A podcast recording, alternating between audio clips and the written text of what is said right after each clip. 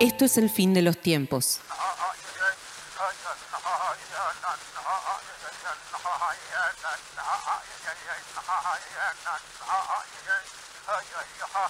Lo que estamos escuchando es la voz de Lola Kiepia, el primer registro sonoro de la lengua de los zonas en la voz de su última chamana y descendiente pura.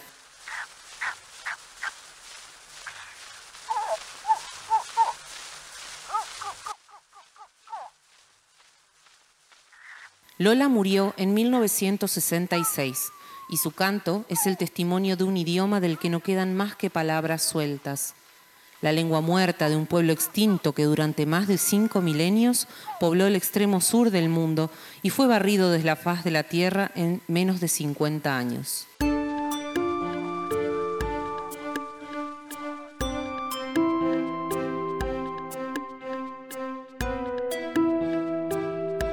Es una noche de primavera del año 1520 un barco español cruza por primera vez el estrecho que une los océanos Atlántico y Pacífico en el extremo más remoto jamás explorado por los europeos al sur del mundo. La nave es la Concepción y forma parte de una escuadra al mando de Fernando de Magallanes. Mientras navega por el archipiélago, la tripulación ve unas luces en la costa de lo que hoy conocemos como la Isla Grande. Parece increíble que en esas latitudes inhóspitas puedan vivir seres humanos, pero así es. Las luces son las fogatas con las que los clanes del sur alertan sobre la presencia de algo extraño en el agua.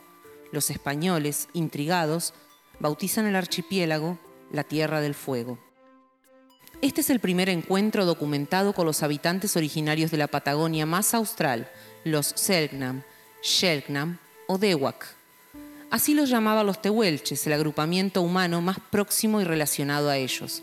Los yaganes, pueblos navegantes y pescadores que habitaron la región que hoy corresponde al extremo sur de Chile, los llamaban onas. Doce años más tarde, Charles Darwin, el autor del origen de las especies, detalla su propio encuentro con los fueguinos como parte de la segunda expedición de Fitzroy a aquellas tierras. Allí pudo diferenciar dos grandes grupos de habitantes, los Haush, cazadores de guanacos, el grupo más nutrido y pacífico, y los Onas, que además de cazadores eran guerreros de complexión fuerte, sus hombres y mujeres muy altos en comparación con otros grupos americanos. Se cree que los primeros Selknam no fueron otra cosa que tehuelches, que por sus hábitos nómades fueron desplazándose paulatinamente más y más al sur, hasta recalar en la Tierra del Fuego hace unos 10.000 años. Los zonas se agrupaban en grandes grupos familiares y emigraban siguiendo el curso de las fuentes de alimento, ya que eran tanto cazadores como recolectores. Hombres y mujeres eran altos, de complexión robusta y muy fuertes, siendo capaces de realizar las tareas más duras por igual. Los hombres se ocupaban de la caza, la guerra y la exploración del territorio, mientras se desplazaban en sus migraciones por la isla grande. Las mujeres tenían a su cargo la crianza de los hijos, la confección de vestimenta y objetos de uso diario, y durante los desplazamientos cargaban con todas las posesiones. No poseían alfabeto y toda su tradición era oral, transmitida de generación en generación principalmente a través de la ceremonia del Hain, donde los niños varones entre 16 y 17 años efectuaban su ritual de transición. Este pasaje, llamado Cloqueten, los convertía en hombres autosuficientes y en el transcurso de los meses aprendía las habilidades necesarias para proveer a su propia familia, como la difícil tarea de cazar el guanaco, principal fuente de alimento y vestimenta. Asimismo, se consagraban como ejecutores y guardianes de lo que los ancianos llamaban el secreto.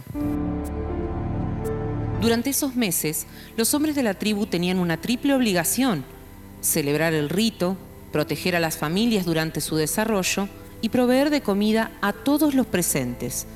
Las mujeres eran partícipes pasivos del Hain, ya que habían sido excluidas del secreto.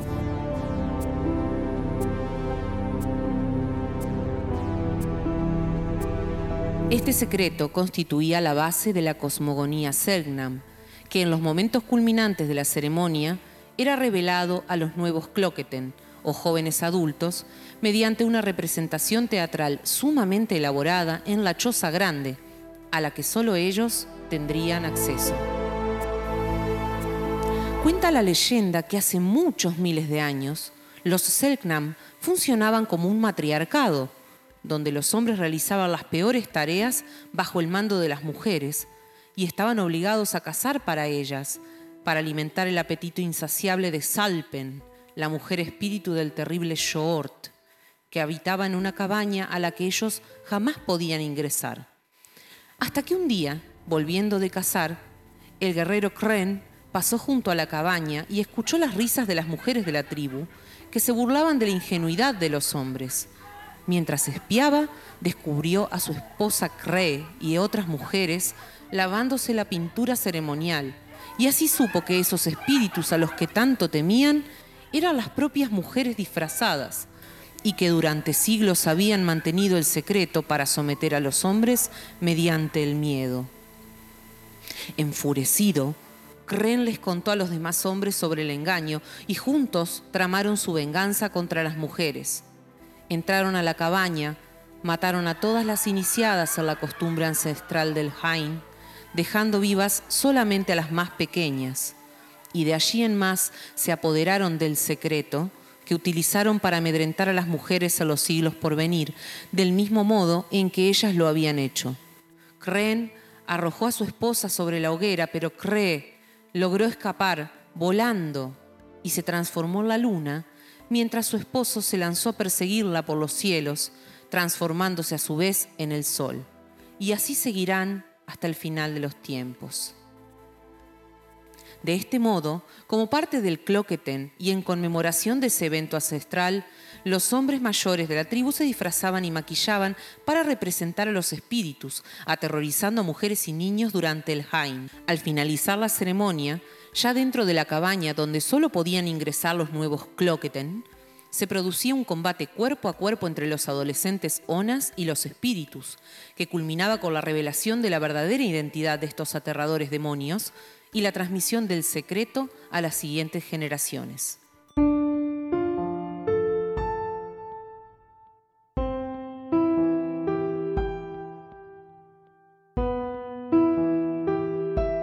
Desde aquel primer contacto en 1520, Onas, Haush, Yaganes y Alacalufes fueron capturados y llevados a Europa con distintas finalidades. Fitzroy creía que se podía y debía convertirlos a la fe del blanco. Otros los veían como una curiosidad etnográfica. Los pueblos milenarios de la Tierra del Fuego, tantos siglos ignorada por el europeo, habían comenzado el lento camino hacia su extinción. Una tragedia que se precipitaría los últimos años del siglo XIX y primeros del siglo XX. Hacia 1820 empezaron a llegar a la isla los primeros establecimientos ganaderos, en la tierra vasta y sin límites donde el Selknam deambulaba con sus pocas posesiones a cuestas y corría libre el guanaco, su principal fuente de alimento y vestimenta, ahora aparecían postes y alambres que delimitaban las estancias y desplazaban el ganado salvaje. Los Selknam, habituados a tomar del territorio aquello que estuviera más disponible, creyeron que las ovejas eran simplemente una nueva fuente de alimento. Guanaco blanco, los estancieros comenzaron a verlos como un inconveniente en su proceso de expansión económica y los cazaban por deporte, llegando a contratar mano de obra migrante con el único fin de limpiar el territorio. También hubo una pequeña fiebre del oro que atrajo a numerosos mineros y cazafortunas, criollos y europeos, que se enfrentaban a los zonas si ellos presentaban alguna resistencia a la intrusión en sus territorios. En aquellos años, empresarios estancieros como José Menéndez Menéndez y Mauricio Brown utilizaron la resistencia Selknam a la instalación de sus estancias como justificativo para solicitar la intervención de los gobiernos argentino y chileno.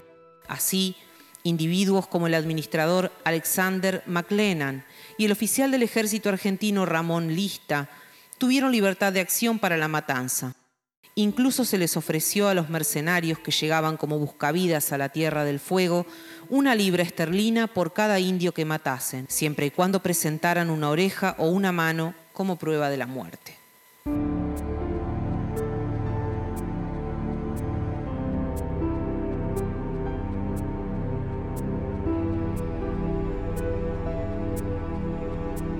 De los mercenarios más conocidos era el rumano nacionalizado argentino Julio Popper, que dejó registro fotográfico y una colección de trofeos de sus incursiones contra los zonas, y hasta dio una conferencia sobre el tema en Buenos Aires en 1887. Gracias a él, hoy se conocen de primera mano prácticas como el tiro al blanco o la caza cuasi deportiva de los zonas de la Tierra del Fuego, que solo tenían sus arcos y flechas para defenderse. Las matanzas masivas fueron atroces. La más importante tuvo lugar en la playa de Spring Hill a principios del siglo XX, cuando una ballena varó y los estancieros la inocularon con veneno, sabiendo que los zonas vendrían a comer de ella. En tan solo un día murieron 500 personas de una misma tribu. El exterminio fue rápido y eficaz. Los Selknam, cuyos clanes eran pequeños y dispersos, que nunca tuvieron una gran organización social conjunta, que no tenían tradición de montar a caballo, que no usaban armas de fuego y solo empleaban su fuerza para la caza y alguna escaramuza que poco tenía que ver con las incursiones de sus primos lejanos del continente, fueron diezmados en cuestión de décadas.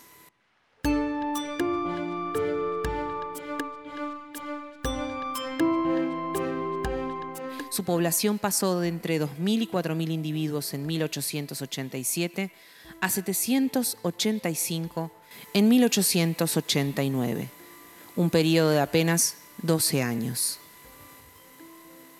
Hacia 1925 los últimos zonas, solo mujeres y niños, vivían exclusivamente en las misiones que se instalaron en la localidad de Dawson para reducirlos a una esclavitud informal, disfrazada de intento evangelizador. Se les dieron nombres europeos, el uso del idioma propio estaba prohibido bajo amenaza de castigo. A los niños les impedían acercarse a las ancianas para aislarlos de su acervo y convertirlos en buenos cristianos. Este proceso de aculturización fue el fin de los zonas.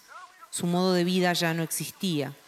De nómadas que vivían en chozas al aire libre, pasaron a ser arracimados como ganado en las misiones salesianas, donde estaban expuestos a enfermedades que nunca habían tenido, y como no se aislaba a los enfermos, se contagiaban y morían.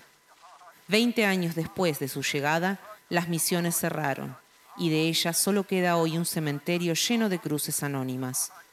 Los pocos descendientes de las mujeres zonas, en su mayoría mestizos, terminaron como peones a las estancias de los mismos hombres que propiciaron su extinción.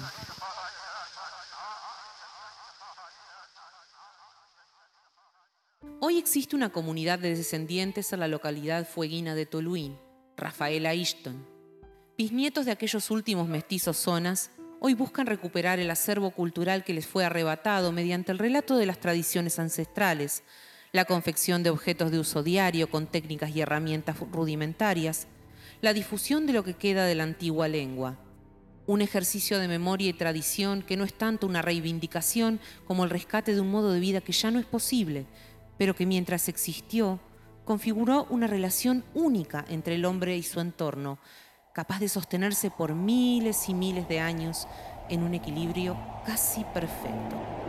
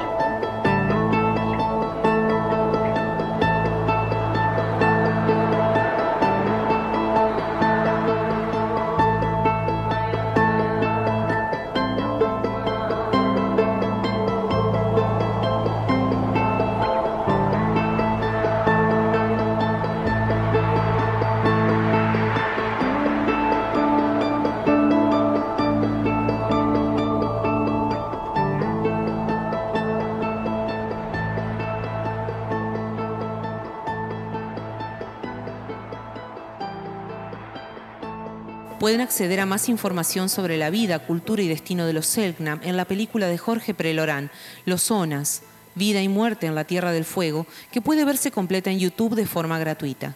Este documental está ampliamente basado en un compendio del trabajo de Anne Chapman, Los Selknam, publicado por Editorial Planeta.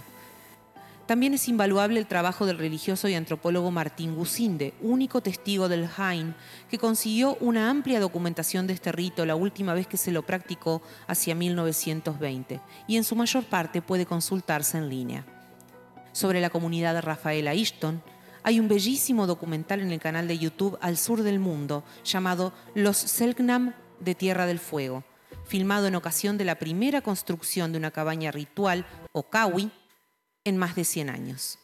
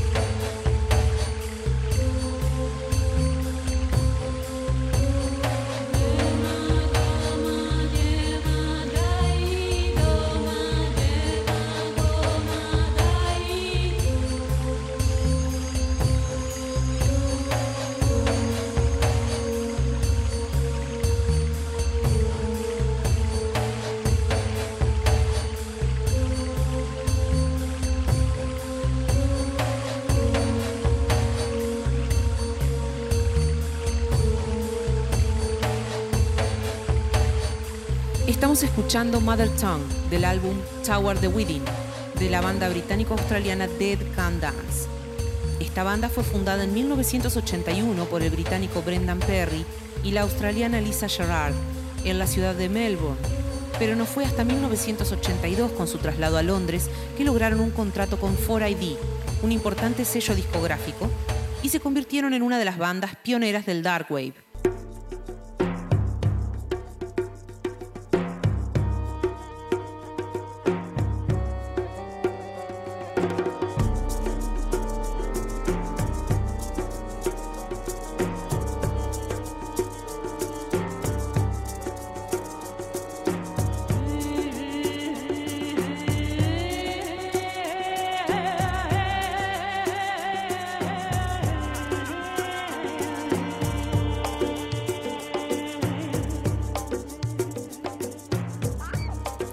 Si bien suele referirse a ellos como referentes de la música gótica, ellos prefieren no encuadrarse en ningún movimiento. Lo cierto es que las melodías de Dead Can Dance son muy ambientales, con una fuerte impronta de música étnica antigua.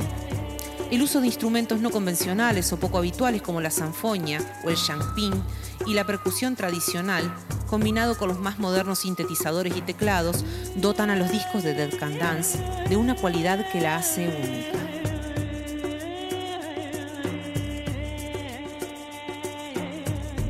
Sin mencionar que la mayoría de las letras están interpretadas por Lisa Gerard, utilizando la técnica de glosolalia, o hablar en lenguas, una combinación intraducible de varios idiomas.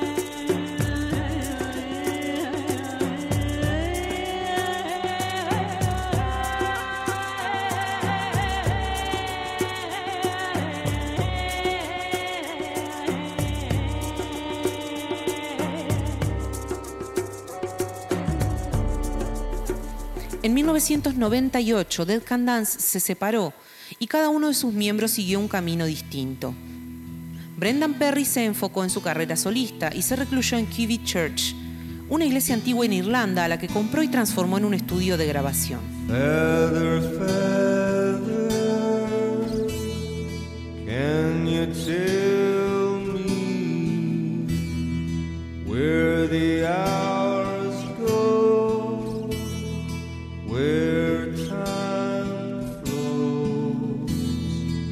Is it written in the stars upon the Milky Way? We must burn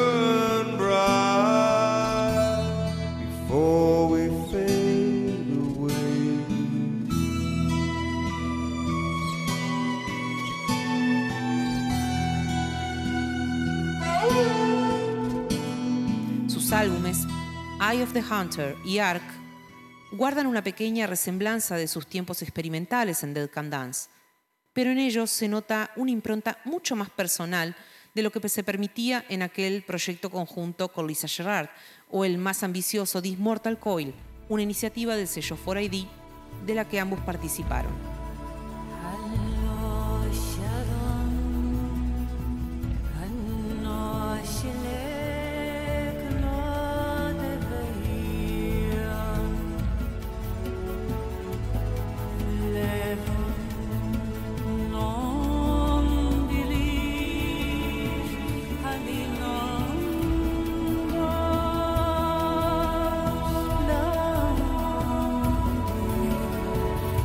Lisa Gerard volvió a Australia y comenzó a colaborar con otros músicos, especialmente Peter Burke y Hans Zimmer, en bandas sonoras para las películas de Insider, Ali, Misión Imposible o Gladiator.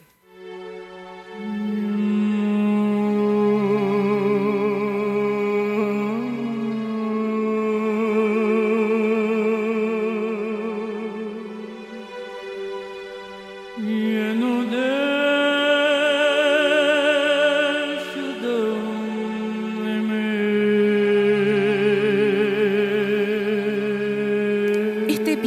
empezó con un canto de Lola Kiepja, la última ona, llamado Canto de llamar a la ballena. Y he querido cerrarlo con esta pieza de Lisa Gerard para la película Jinete de Ballenas. Esta película del año 2002, dirigida por Nicky Caro, retrata mediante un relato de ficción la vida de una comunidad maorí de Nueva Zelanda, donde los descendientes de otra etnia malograda por los siglos de dominación europea aún resiste y se refugia en su cultura ancestral para mantener viva la memoria de sus tradiciones, aunque el modo de vida haya cambiado. También es el viaje de iniciación de una niña, Paikia Pirana, que aspira a convertirse en la primera mujer jefe de su tribu.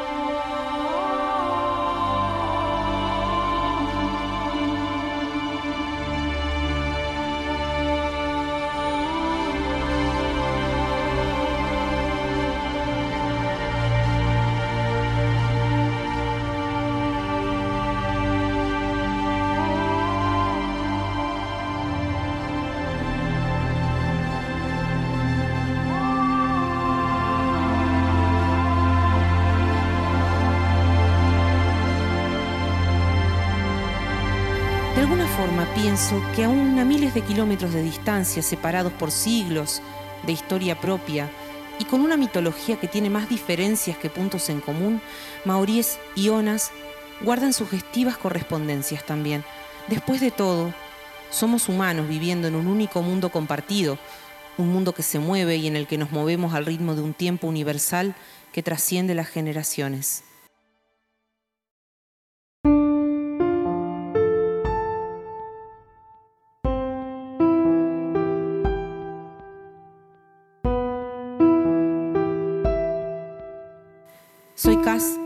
Estamos en el fin de los tiempos. Gracias por escuchar.